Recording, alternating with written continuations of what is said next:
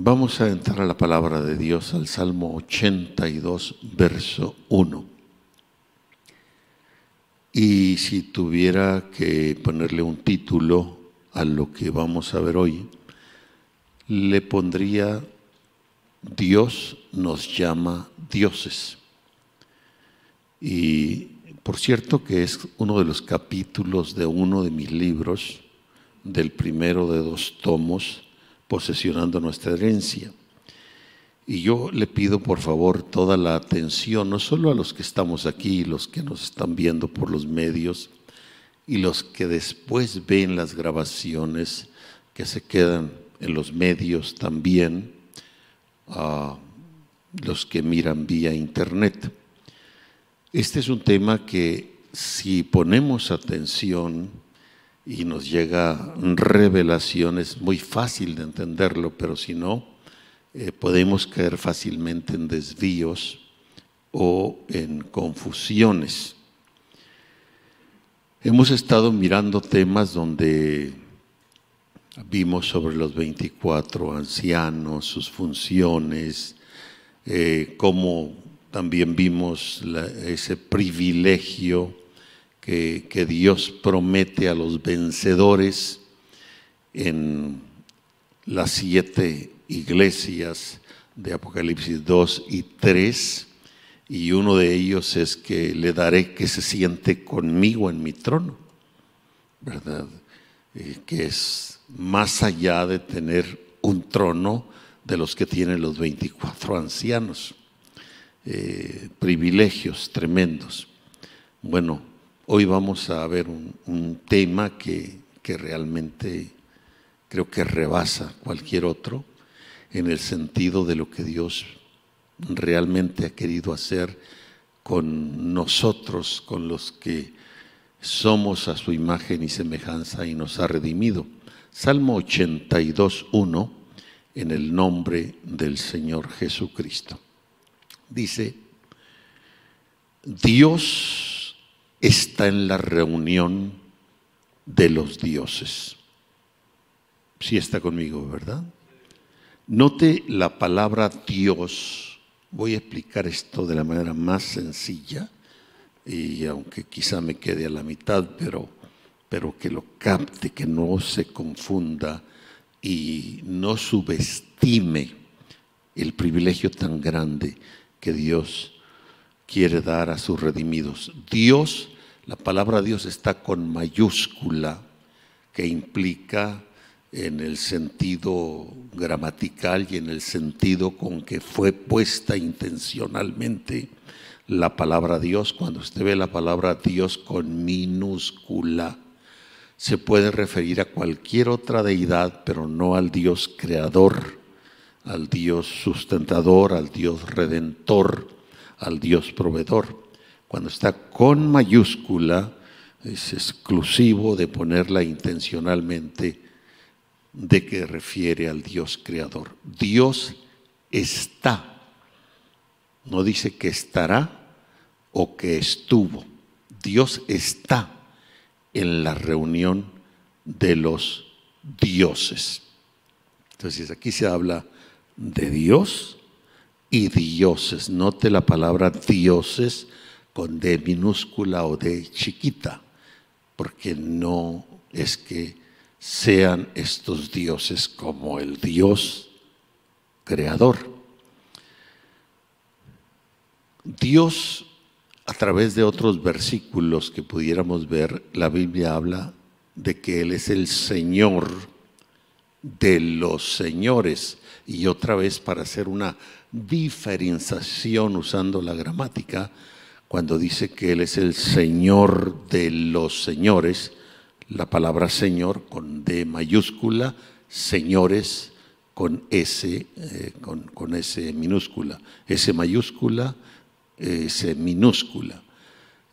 También hay expresiones en la Biblia de que Él es el Rey de Reyes, el Rey con mayúscula, Reyes con minúscula.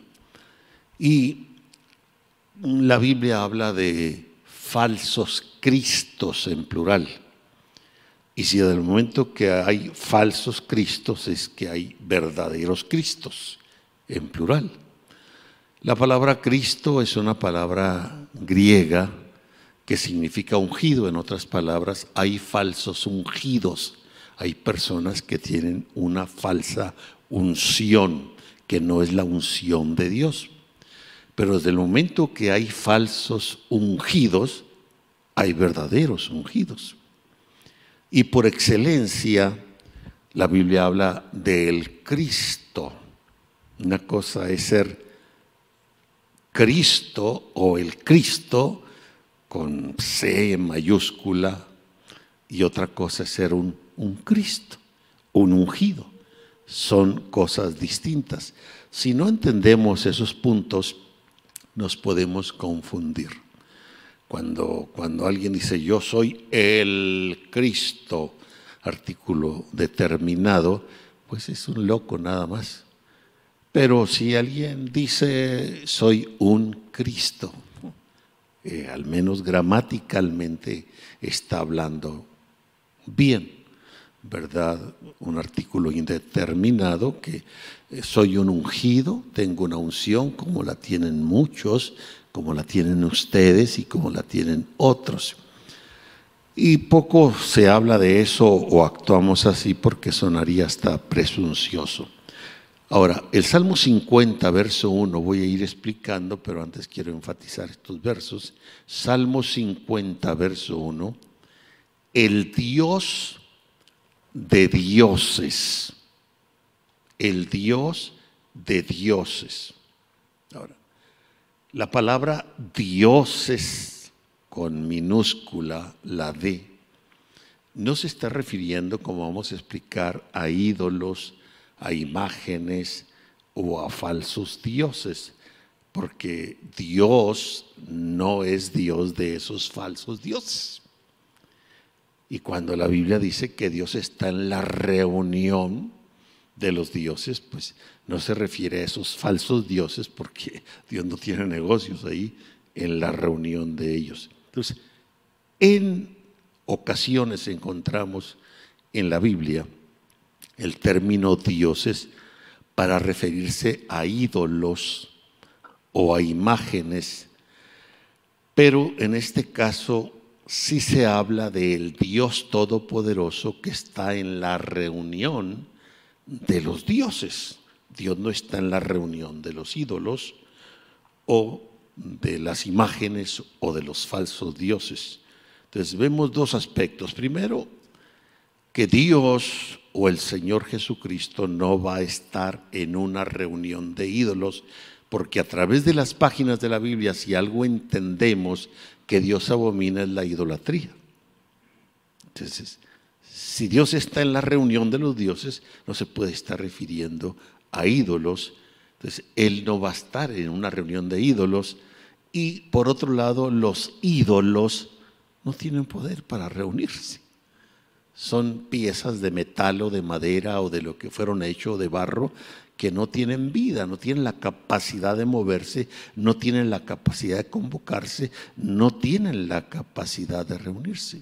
Entonces, aquí se está hablando pues de dioses vivientes que tienen vida, que tienen la capacidad de convocación, que tienen la capacidad de reunirse y además cuya reunión es del agrado de Dios y por eso Él dice estar ahí. Espero que vayamos entendiendo. Salmo 82, 6. Yo dije, vosotros sois dioses. O sea, el Dios de los dioses, yo dije, es el que dice, vosotros sois dioses. O sea que esos que son dioses no se autonombraron dioses, sino que el Dios Todopoderoso es el que les dice, ustedes son dioses. Ellos no se autonombraron dioses. Es Dios quien les delega eso, quien, quien los pone, digamos, en ese rango. Y luego para aclarar todavía el Salmo 82 y dice, vosotros sois dioses e hijos todos vosotros del Altísimo. No puede quedar más claro. ¿A quiénes le está llamando Dios dioses? A los hijos del Altísimo. Y los hijos del Altísimo son seres vivientes, tienen su espíritu, se pueden reunir, se pueden convocar. Aquí estamos en una reunión de esas, de los hijos del Altísimo. Entonces el Señor nos quiere ver siempre en el lugar privilegiado que Él nos da. Y para ratificarlo, nos dice o dice lo que somos a sus hijos. Aquí Dios está llamando dioses a los hijos del Altísimo, aquellos que han salido de Él y que como vamos a ver, fueron creados en Él y por lo tanto tienen su naturaleza, tienen su genética. Ahora, alguien pudiera pensar, si no aquí, los que nos están mirando o los que oirán o verán este mensaje, ay, ese fue el pecado de Satanás cuando era un querubín antes de ser Satanás, él quiso ser Dios. Y ya con esa frase solito se está explicando. El querubín quiso ser Dios estos dioses no es que ellos eligieron ser dioses, es Dios quien se los dice. Es, para empezar, es una gran diferencia. Nosotros no hemos querido ni queremos tampoco ser Dios. Yo jamás, de los jamases, pretenderé ser Dios pero no voy a pecar de falsa humildad y con ello ignorancia escritural de que si Dios nos da ese privilegio a sus hijos, porque tenemos su genética, su naturaleza, y nos dice que somos dioses, en plural, ¿verdad? Ay, no, no, la sangre de Cristo, no, es que no lo dice usted, no lo digo yo, lo dice Dios. Ese es el asunto. Y usted es un Dios, no porque pretende serlo o ambiciona serlo, ni porque se sienta digno o merecedor. No, no. Simplemente acepta una designación divina. Entonces, una cosa es ser Dios y otra cosa es ser un Dios. Este querubín, antes de ser lo que es diablo y Satanás, él quiso ser no un Dios, sino ser Dios. Él no pretendía ni siquiera un trono, no, él quería destronar a Dios y sentarse en el trono de Dios. Él quería eso. Si entendemos los puntos tan claros. Una cosa es ser el Cristo y otra cosa es ser un Cristo o un ungido. Una cosa es ser el Señor y otra cosa es ser un Señor. Hay cosas que tal vez la cultura, llámese religiosa o la cultura étnica, eh, a veces nos ayuda a asimilar por costumbre ciertas cosas, pero hay otras que también nos bloquea para aceptarlas. Por ejemplo, es muy común que nosotros nos dirijamos a las personas y, a manera de honra le decimos Señor, Dios lo bendiga, Señor.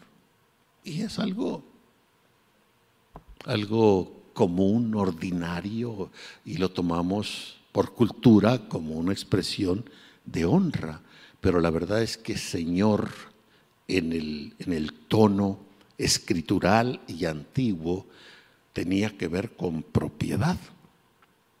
mi Señor, o sea, soy propiedad de. Entonces, una cosa es ser el Señor y otra cosa es ser un Señor. Una cosa es ser el Rey y otra cosa es ser un Rey. Son cosas dimensionalmente distintas, distintas. Si no las entendemos, pues temas como estos no nos caben. Ay, wow. Y cuando las entendemos y somos humildes, sensatos, nos estimulan a servir a Dios con, con extrema gratitud, porque nadie nos vamos a sentir dignos de esta posición, de esta designación que Dios nos da. El querubín, que hoy es diablo y Satanás, él fue creado, pero no tenía la genética de Dios, no tenía la naturaleza de Dios. Él era una criatura igual como los demás ángeles, arcángeles, serafines o querubines. Sin embargo, en cuanto a los que Él dice que son dioses, en ellos implanta su genética, su naturaleza, su imagen, su semejanza. No así con las demás criaturas y además vamos a ver otros detalles sobresalientes en esto. Él está llamando pues dioses a todos los hijos del Altísimo. Ahora yo pudiera preguntar, ¿cuántos hijos del Altísimo hay aquí? Y es por gracia de Dios, sin duda. Bueno, y si admitimos que somos hijos del Altísimo, Él está llamando dioses a los hijos del Altísimo. Esto nos debe ceñir no solo a vivir agradecidos con Dios, sino también a comportarnos como lo que somos. A comportarnos como lo que somos. Eso nos, debe estrechar, pues, al buen testimonio. Entonces, a nosotros, pues, el, el Dios de dioses nos llama dioses. El Rey de los Reyes nos llama reyes, el Señor de los Señores nos llama Señor o señores. Y una cosa, pues, es ser Dios con mayúscula y otra cosa es ser Dios con minúscula. Nosotros, sus hijos, fuimos creados para ser dioses, para ser reyes, para ser señores, para ser Cristos. ¿Por qué? Porque salimos de Él, tenemos la genética de Él. Y esto a mí me parece hasta en el sentido natural un pez que tiene pues pescaditos. Un chango, una changa que tiene pues changuitos. Y Dios, si salimos de Él y tenemos su genética, entonces ¿qué somos? Podemos decir, pues diositos. De ninguna manera somos Dios. Pero esa es nuestra naturaleza. Ahora, Satanás no fue creado para esto, sino sencillamente fue creado para ser un querubín. Esto de ser dioses no estaba reservado para él o para los serafines o los querubines o los arcángeles, como ya lo hemos dicho, porque ellos fueron creados mientras que nosotros hemos sido engendrados. Las otras criaturas, ángeles, querubines, serafines, etcétera, y todo lo demás fue creado por Él. Así lo enseña la Biblia. Pero nosotros fuimos creados en Él, que es distinto. En Él. Cambia. La escritura así lo dice. Esto hace una gran diferencia. Y repito, nosotros no pedimos eso. Dios determinó hacerlo así. Y cuando Él dice vosotros sois dioses, significa que nos hizo para eso, para ser dioses. Es una designación divina. ¿Y quién le puede contradecir al Creador? Nadie puede ir en contra de esta designación divina y o meterse en una falsa humildad y decir, no, no, no, no, yo no acepto eso, yo no valgo nada. ¿Sí?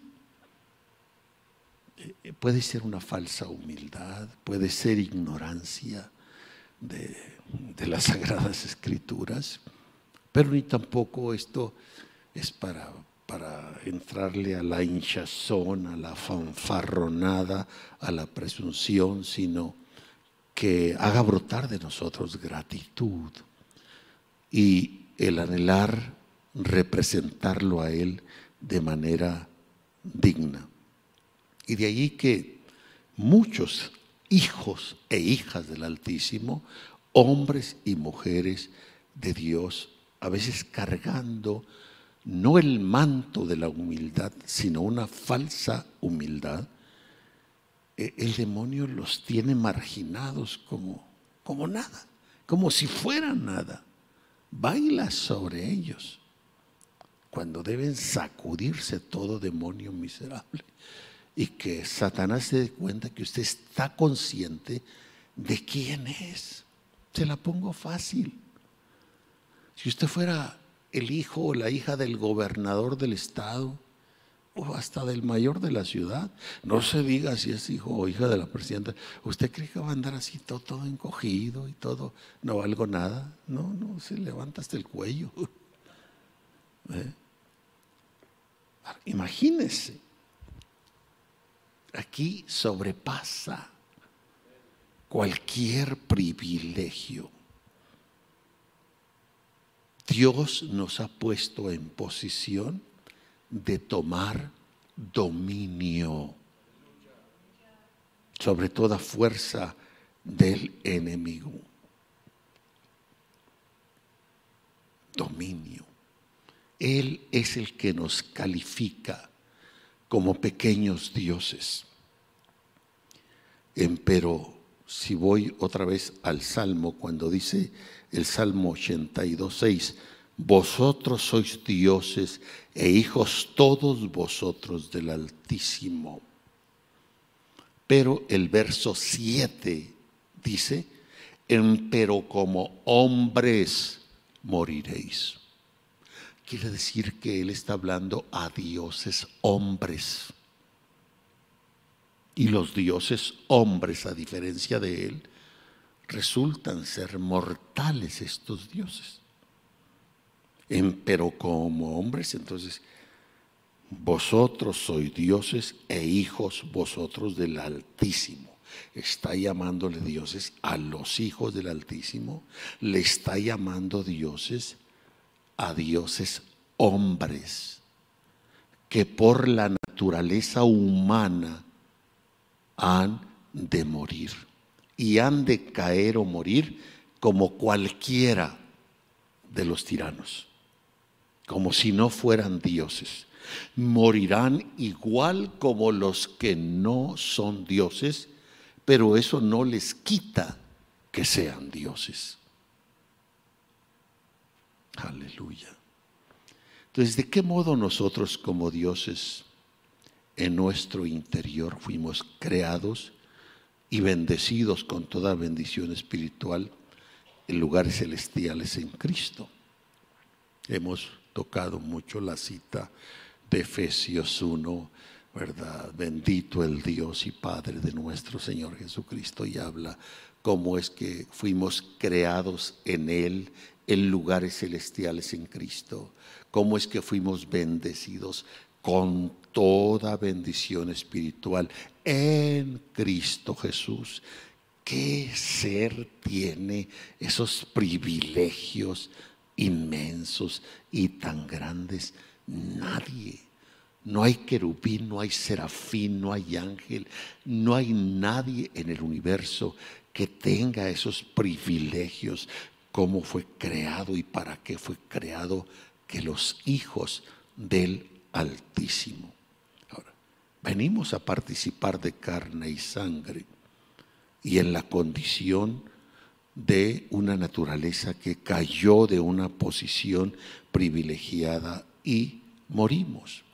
Y en esa condición venimos a ser menos que los ángeles, pero veamos este pasaje, respondieron en los judíos diciendo en Juan 10, 33 y 34, por buena obra no te apedreamos, sino por la blasfemia, porque tú siendo hombre te haces Dios. O sea, aquí viene el contraste, ¿verdad? Los judíos, al ver al Señor Jesús, con sus ojos naturales, carnales, anti Dios, aunque llenos de religiosidad, no veían a Dios encarnado en Jesús, veían un simple hombre. Porque tú siendo hombre te haces Dios. Ahora yo le pregunto a usted, ¿era ese hombre Dios? Sí, sí lo era. Y era no un Dios, era Dios, el Todopoderoso. Pero aquí está escondido ese Dios en un velo de carne. Tú siendo hombre te haces Dios. Respondió Jesús, no está escrito en vuestra ley. Yo dije, dioses sois. Y el mismo apóstol vuelve a decir en Primera de Juan 3.2, Primera de Juan 3.2, muy amados, ahora somos hijos de Dios. Y aún no se ha manifestado lo que hemos de ser. Juan no está diciendo en la primera de Juan 3.2, muy amados, ahora somos hijos de Dios y aún no se ha manifestado cómo hemos de ser. No está diciendo así, sino lo que hemos de ser. Todo cristiano que tiene un poquito de entendimiento y sabe de lo que Dios ha hecho en su vida, no va a negar que ahora es un hijo de Dios. ¿Qué es usted? Soy un hijo de Dios. Pero el texto dice, y aún no se ha manifestado lo que hemos de ser. No cómo hemos de ser, sino lo que hemos de ser. Y yo me pregunto, ¿qué otra condición más elevada existe después de ser un hijo de Dios? Si usted es el hijo del presidente y aún no ha expresado lo que usted va a hacer, ¿a dónde puede llegar? ¿A ser el presidente? Ahora somos hijos de Dios, pero aún no se ha manifestado lo que hemos de ser. Pues lo, pues lo único que nos falta es ser un Dios de manera consumada. Entonces, Él llamó dioses aquellos engendrados por la palabra. Ahora, ¿entenderían los judíos esto? No, no lo entendieron. No lo entendieron. Dios entonces está en la reunión de los dioses. No somos Dios, somos dioses. No somos el Señor, somos señores. No somos el rey, somos reyes. No somos el sumo sacerdote, que es Cristo, pero somos sacerdotes.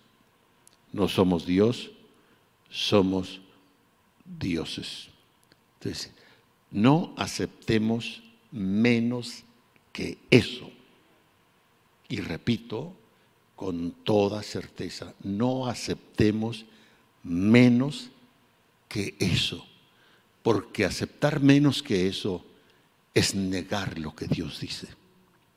Es no creer lo que Dios ha dispuesto. Y esos vacíos Satanás los aprovecha terrible mente. Está quizá difícil para alguien aceptarlo, pero al menos yo lo creo, la escritura lo dice, y, no son las únicas escrituras, y no es cuestión de fanfarronada, de presunción, es asunto de una realidad divina. Eh, Romanos capítulo 4, versículo 13 dice, porque no por la ley fue dada a Abraham o a su descendencia la promesa de que sería heredero del mundo, sino por la justicia de la fe. Abraham, nuestro Padre, como dice Pablo a los Gálatas, si vosotros sois de Cristo, ciertamente la simiente de Abraham sois y conforme a la promesa los herederos. ¿Herederos de qué? De todo. Pero aquí en este caso dice, no por la ley fue dada a Abraham o a su descendencia la promesa de que sería heredero del mundo, sino por la justicia de la fe. ¿Sabe usted por qué fundamentalmente Satanás nos odia? Porque Él quiere lo que Dios determinó que fuese nuestro. Él quiso ser Dios, pero eso no estaba designado para Él. Él quiso sentarse en el trono. Eso no estaba determinado para Él. Él lo promete a los vencedores. Les daré que se siente conmigo en mi trono. Él quiere ser el que tome y controle este mundo y que de alguna manera, como este mundo y esta tierra se lo dio Dios en posesión a nuestros primeros padres, Adán y Eva, para que lo gobernaran. Y ellos fallan dejando de estar alineados con Dios y abandonan lo que Dios les dijo para obedecer lo que ahora este impostor está diciendo y se vienen para acá y como el mundo estaba debajo o en señorío del hombre, esto pasa para acá. Y Satanás se considera y se cree el Dios de este mundo, el dueño, le dijo al mismo Señor Jesús cuando lo tentó según Mateo 4 y Lucas 4. Todo esto te daré porque a mí es dado mentiroso. Por él fue arrebatado pero no está destinado este mundo para ser de Él y que lo sepa y lo sepa muy bien y que sepa que nosotros también lo sabemos. Que este mundo está destinado para darse a los herederos, a los descendientes de Abraham. ¿Cuántos hay aquí descendientes de Abraham por la fe? Entonces yo estoy dispuesto a darle un puntapié por el trasero al diablo y decirle mentiroso fuera.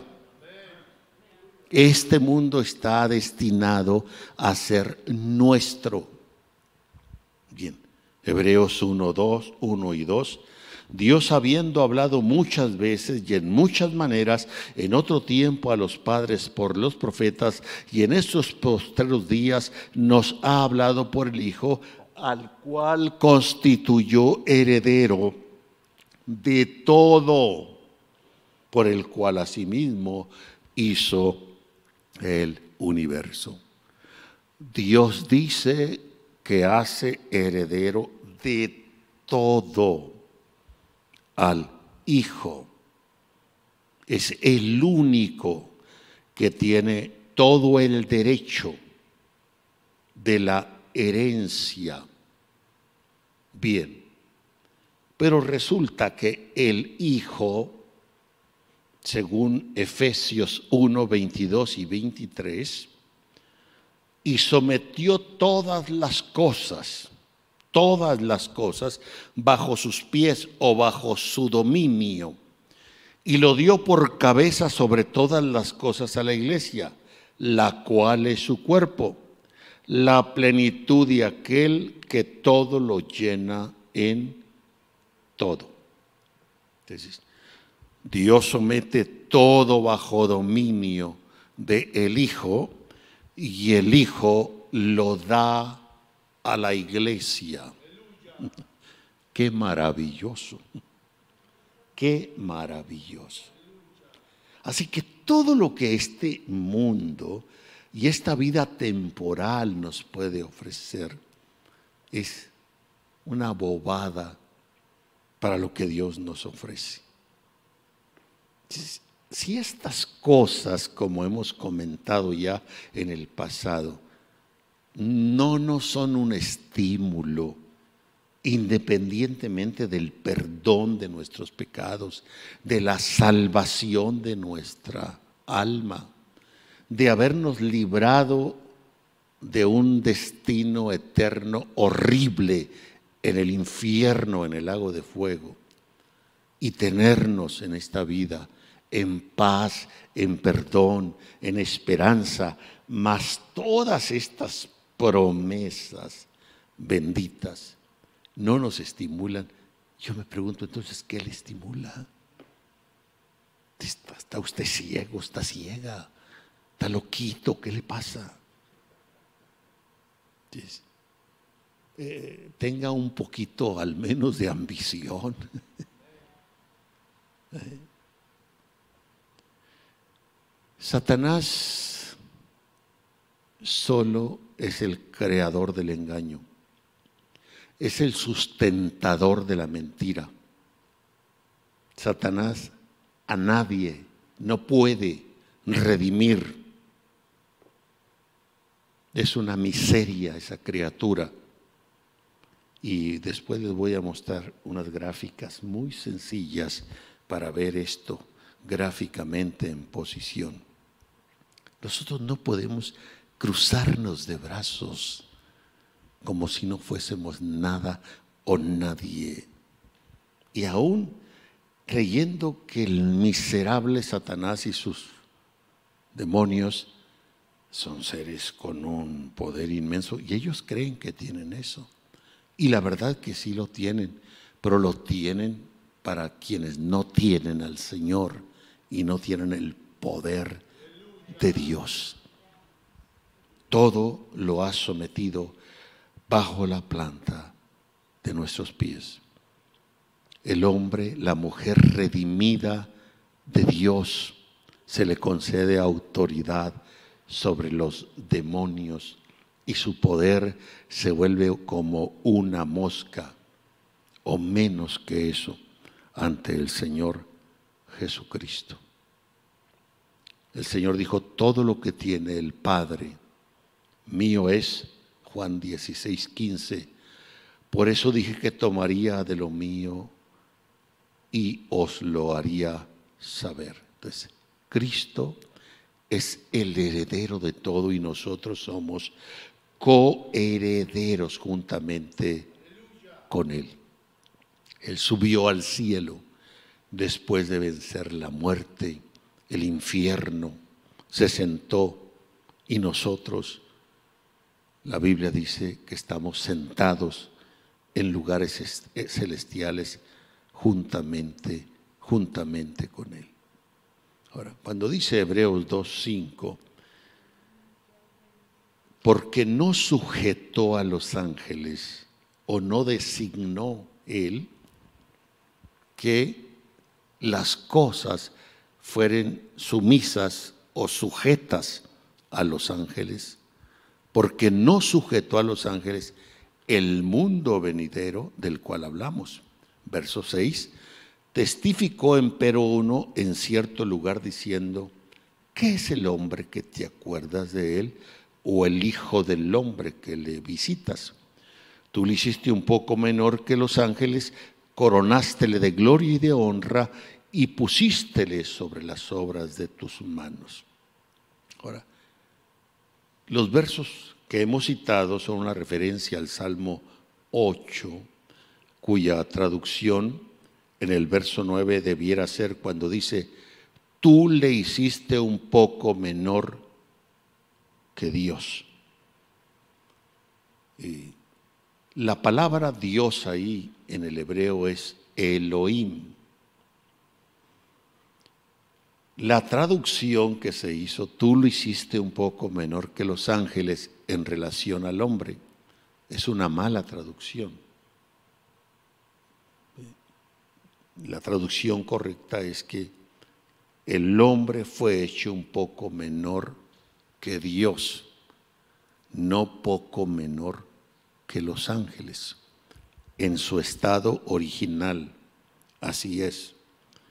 Sin embargo, aquí hay un error humano y yo creo que Dios lo permitió porque cuando el hombre cae se degrada y al degradarse sí es puesto en una posición menor que los ángeles.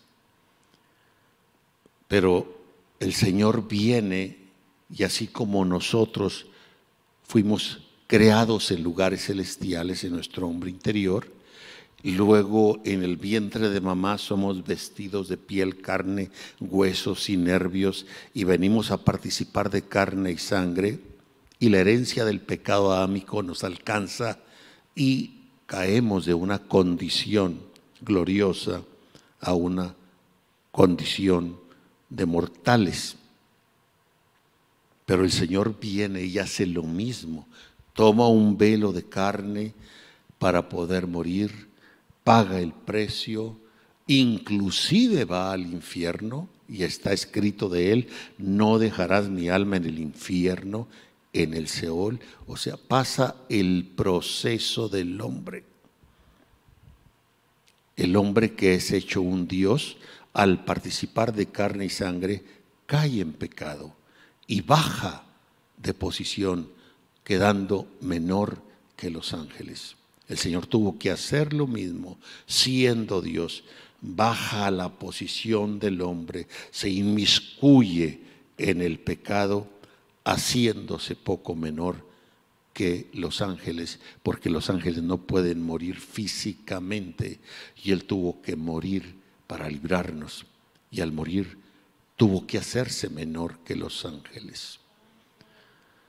Sin embargo, el texto dice en Hebreos 2.9, empero vemos coronado de gloria y de honra por el padecimiento de muerte aquel Jesús que se ha hecho un poco menor que los ángeles, para que por gracia de Dios gustase la muerte por todos.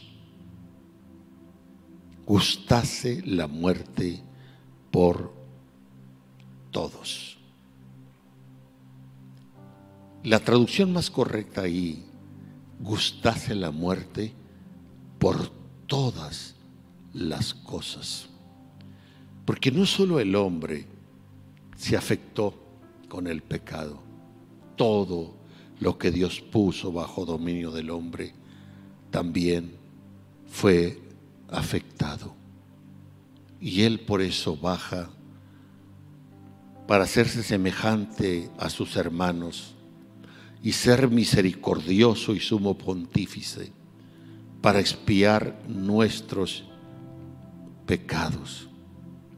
Ahora, la mayoría de los cristianos cuando hablamos de lo que el Señor Jesús hizo, de su encarnación, de su crucifixión, de su resurrección, de su ascensión al cielo, de su entronación y con ello su redención, Solo pensamos en nosotros los seres humanos. Pero yo hago estas preguntas. ¿El cielo fue afectado por causa del pecado? Sí, allá se originó el pecado. ¿El universo fue afectado por causa del pecado? Sí. Fueron afectados la tierra, las plantas, los animales, el medio ambiente a causa del pecado. Todo quedó afectado y el texto dice, para que por gracia de Dios gustase la muerte por todos. La traducción aquí más exacta es por todas las cosas que quedaron afectadas por el pecado, el Señor pagó el precio, gustó, qué interesante, gustó la muerte. ¿Qué le dio ese gusto en la muerte? ¿Qué es lo que le daría ese gusto? ¿Qué es lo que estaba en mayor, diríamos, juego de perderse? Es cierto que la tierra estaba afectada, los animales estaban afectados, mm, el mismo cielo está afectado por el pecado. Pero lo que le produjo ese gusto en la muerte éramos nosotros, los hijos del Altísimo, los que llevamos su genética, los que proyectamos su imagen y su semejanza. El miserable diablo que fue un querubín, él dijo, seré semejante al Altísimo. Fue su frase. Me sentaré en su trono y seré semejante. Esto quiere decir que se dijo seré semejante, es que Él no tiene la semejanza. Eso nos lo dio a nosotros. Fuimos hechos a la imagen y a la semejanza de Dios. Somos los herederos. Somos dioses. Bien, reenfatizo, no somos Dios, somos dioses. No somos el rey, somos reyes. No somos el Señor, somos señores. No somos el sumo sacerdote, somos sacerdotes. No somos el ungido, pero somos ungidos. Qué privilegio, qué privilegio. Ahora, después voy a mostrarles en gráfica, en forma muy clara, cómo se movieron estas posiciones Primero, cómo Dios designó que fuesen y fueron en un principio. Cómo entra el pecado y mueve el cuadro y cambian las posiciones. Cómo aparece el Señor para volver las cosas a su estado original y vuelve otra vez a cambiar la escena.